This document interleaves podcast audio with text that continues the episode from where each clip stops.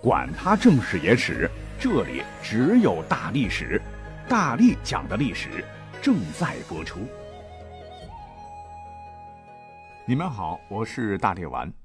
老子曰：“五味令人口爽。”为满足私欲，从古至今暴殄天物的饕餮辈出啊！有的吃的怪异，有的吃的狂放，有的吃的叹为观止。今个我们就不费脑瓜子巴拉巴拉干货了。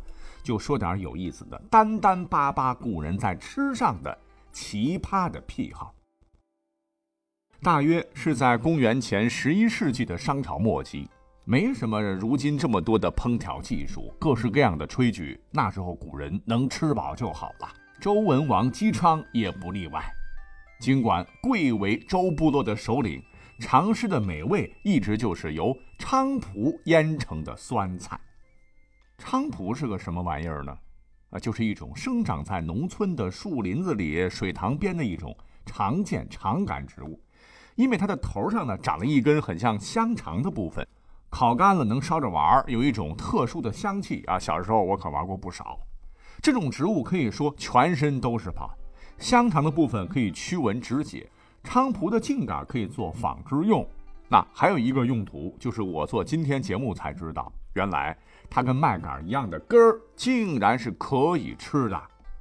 传说姬昌当时被纣王囚在羑里（今天河南的汤阴北）的时候，就是靠着他觉得无比美味的酸菖蒲，是突发灵感，成功推演了八八六十四卦三百六十四爻。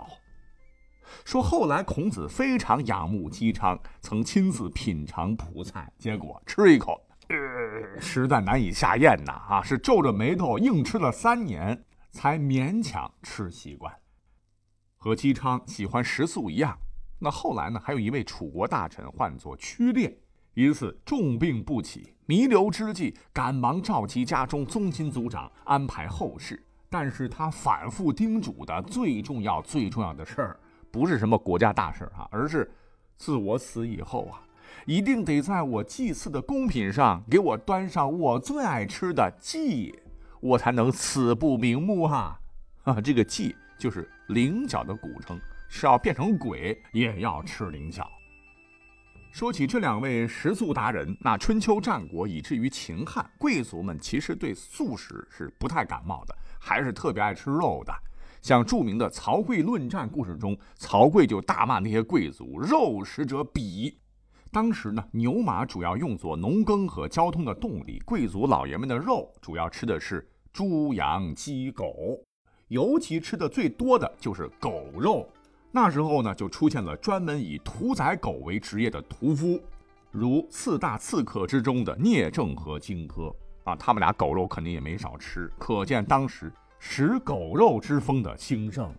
那现在我身边呢，还有很多朋友是不能够接受吃狗肉的啊，但是我本人是可以接受一些地区吃狗肉的习俗。那还有一本书叫《吕氏春秋》，还曾经记载说：“善学者若其王之食鸡也，必食其直数千而后足，不足犹若有直。”就是说，善于学习的人要像齐王吃鸡那样。一定要吃几千只鸡的脚掌后才满足，即使不能满足，如同仍有鸡脚一样。这个鸡指啊，就是鸡脚底的那么一丁点儿肉啊。齐王为什么一次要吃几千只鸡？就在于他只吃鸡脚掌的那么一丁点儿啊。古人认为，动物身上的活肉，也就是活动最多的部分的肉最鲜美，最有营养价值，所以吃熊肉要吃熊掌嘛。由此可知，我们经常点菜的什么？掌中宝这道哈，至少是可以追溯到两千多年前的历史。后来战国末期有个大人物，唤作吕不韦，原是赵国富甲一方的大商人，后奇货可居，当了秦国大丞相，曾留下了一句劝告吃货们的名言，说：“肥肉厚酒，勿以自强，命之曰烂肠之食。”说肥肉和美酒啊，自己如果不饿的时候，吃饱了的时候，就不要再勉强自个儿吃了。如果勉强自己吃下去，那吃下去的不叫肥肉和美酒，叫烂肠子的食物。是几千年前就告诫我们不要暴饮暴食，撑坏了小身体。可是你知道吗？吕丞相给我们说的时候，那是义正言辞，自个儿可特别喜欢吃鸭屁股啊，赞誉为人间绝顶之美味哉。咱们现代人都知道，像鸡、鸭、鹅等禽类屁股上端长尾羽的部分，学名叫做腔上囊，是淋巴腺体集中的地方。你真的吃多了，可能啊会对身体造成影响。这吕丞相好这一口啊，就不怕烂肠子了吗？那刚才说的这些呢，还算是比较温和的啊，小 case 了。下面说的，哎，可就有点口味重了哈。话说在三国、魏晋南北朝啊，那真是惹得不少人特别羡慕那个时期，尤其是魏晋之风流，是故事多、狂人多、美男多。像潘安、魏阶，最弱玉山崩碎的嵇康，不施粉而所谓天然白肤的何晏等人。那都是放荡不羁、放浪形骸，非常的自由。可是你知道吗？这些美男是咋整出来的吗？啊，除了先天的原因之外，咱讲个真事儿啊。说当初魏明帝曹睿，听说自个儿姑姑的丈夫何晏肤色特别白，怀疑他是敷了粉，就专门在大热天请他进宫来吃热汤面。结果何晏不断的滴汗，又不敢不吃，只好用衣袖不断擦拭自个儿的脸。结果发现擦去脂粉之后，他的脸呢反而更白了。于是曹睿才相信他是天生肤色洁白。那么何晏肤色为何洁白呢？嘿，曹睿深宫中怕不晓得，那时候可没有整形术，名人雅士都得靠吃一种东西让自个儿容颜焕发，这便是五石散。为何称为五石散呢？是用紫英石、白英石、赤石脂、石钟乳、石硫磺五种矿石，是按照一定比例混合搅拌碾磨，再煅烧炼制而成的啊，故名五石散。本来这个东西呢是东汉医圣张仲景发明的，少量服用可以让男士重振雄风、壮阳之用啊。谁知道到了三国时期，刚讲到的这位被誉为。三国头号玄学家、魏晋玄学倡导者的何晏，自从娶了当时曹操的小女儿之后，不知何故啊，开始服用五石散啊。有一回呢，他就发现这个五石散不但能够治自个儿的病，吃多了呢还很嗨。你想想，那是有毒的矿物质，吃多了肯定会刺激脑神经啊，会导致浑身发热、精神兴奋，甚至亢奋乃至癫狂。需要急走散热，哎，这也就是我们现在常说的散步的由来。而且五石散一旦服用超过剂量，人的神志开始涣散，身体燥热难耐，就只能脱光衣服做一些难以描述之事。这也就是为什么魏晋风流的一个最重要的原因。那五石散在何晏的名人效应加持下，就逐渐开始流传开来。是疯狂的流行啊，迅速成为了魏晋上流社会时尚用品。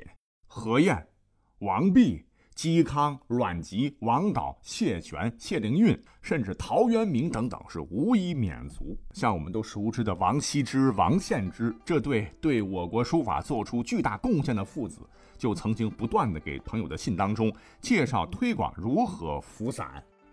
这个五石散呢，还有一个功效，就是吃完以后人呢会面色红润，吃多了时间久了，皮肤呢还会白皙异常。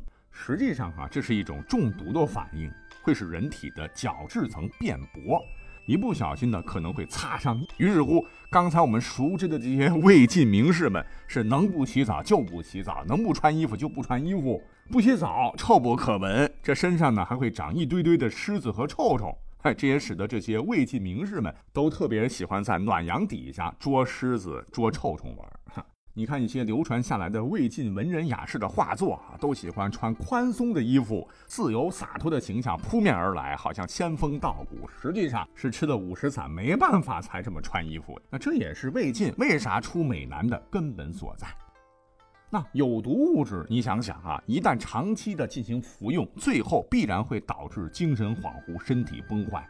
当毒性一点点积累到一定的量，就会促成人的死亡。在魏晋的时候，很多贵族，包括我们刚才讲到的这些大人物，都是死于服用五石散过量。跟害死人的五石散差不多。后来唐代又兴起了风吃硫磺的热潮，以图壮阳。其中的杰出人物之一，便是唐宋八大家之首的韩愈。历史上，韩愈官儿做得很大，工资又高啊，妻妾成群。由于年事已高啊，这身体机能不太好了。有一次呢，就听了别人的建议，把硫磺研成末喂公鸡，等小公鸡长大之后呢，再食用鸡肉，使公鸡先吸收了硫磺的毒性，进而间接性的获得硫磺的壮阳效果。老人家是天天吃鸡呀，一天一只硫磺鸡。结果呢，妻妾们满不满意不知道。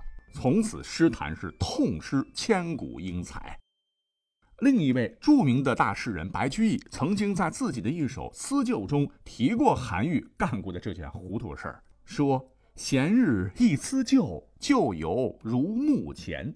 再思今何在？零落归下泉。”退之伏硫磺，一病气不全。未知恋秋时，未老身何然？这里边说的退之，就是韩退之韩愈嘛。咱们呢，下面就抛开这些大人物啊，很多朋友都觉得，你看现在吃的喝的多少食品添加剂？你看古人吃的食物，那一定就是纯天然绿色的。其实呢，各位想多了啊！因为据记载，宋朝时期人们都特别喜欢吃冷金丹这种小食，这名字听起来特别美啊！就是要将没有成熟的沙果浸泡在蜂蜜里，过十天以后呢，再换上新的蜂蜜，加入朱砂二两，搅拌均匀以后密封，过一个月后取出来风干啊，做出类似于我们今天蜜饯一样的冷金丹。红彤彤的，是甜丝丝的，嗯，确实好吃。可问题是，这里面的朱砂是什么鬼啊？朱砂含汞量高达百分之八十六点二，宋朝人是想成仙呐。在元代呢，老百姓还特别喜欢吃一种小食，唤作蜜煎青梅，就是把青杏或青梅去皮，滚上铜绿粉末，然后用生蜜反复腌制后去除酸味就可以了。可口是可口，可是。铜绿是啥玩意儿？其实呢，它现在的化学名称就是碱式碳酸铜，呈孔雀绿的颜色，在空气中加热会分解为氧化铜、水和二氧化碳。这裹着厚厚的绿绿的粉，然后甜甜酸酸的果子吃下肚，行，您早生极乐吧。讲到这儿，如果您觉得上面说的呀，好像这听着不够奇葩呀，哎，您别着急，因为下面准备的绝对是骇人听闻。因为太多了哈，随便挑两个经典的。史书记载，在大唐呢，有一代名臣，唤作鲜于书名。天下美味，那可没有什么吃不到的啊。但是呢，这哥们儿还不满足，平时呢特别喜欢吃一种虫子，啥虫子？臭虫啊！还特别喜欢拿大饼卷了一堆臭虫吃，颇有吃大饼卷大葱的感觉。这哥们儿非常非常适合穿越到晋朝啊。还有一个特别恶的，那么在南北朝时期，刘宋有位开国功臣之后的贵公子，唤作刘墉，是世时疮痂，以为似负鱼。什么是疮痂呢？就是人身上流血以后凝固而成的深红色的硬块，这个伤口快好的时候，它会自动的脱落。你想想，这东西哪能和美食有关系呢？可是刘墉却视之如命啊，说疮痂的味道就跟吃鲍鱼一样。甚至有过之而无不及，只要是身边谁身上有这个疮疤，就忍不住取来吃掉。说是曾经呢，他去一个朋友家做客，朋友当时受伤，留下一大块的疮痂。刘墉看到以后，直接就把掉到床上的小的捡起来吃掉了。这朋友吓得当时嘴都合不住了，而刘墉呢，却笑嘻嘻地说：“我就是爱吃这一口，味道很好的。”说罢呢，就看着朋友身上那块大的疮痂。口水都要流下来了，这位朋友碍于情面，就只好把疮痂接下来送给刘墉吃了。等刘墉每餐一顿走后，朋友写信给别人抱怨说：“这个家伙来看我，竟然吃我的疮痂。我为了满足他，接下来一大块给他，导致我还没好的伤口又流血不止。”哎，这便是“世家之癖”这个成语的由来。听完这个故事。呃，是不是跟我一样，感觉整个人都不好了啊？那今天就先聊到这儿，我们下期再会。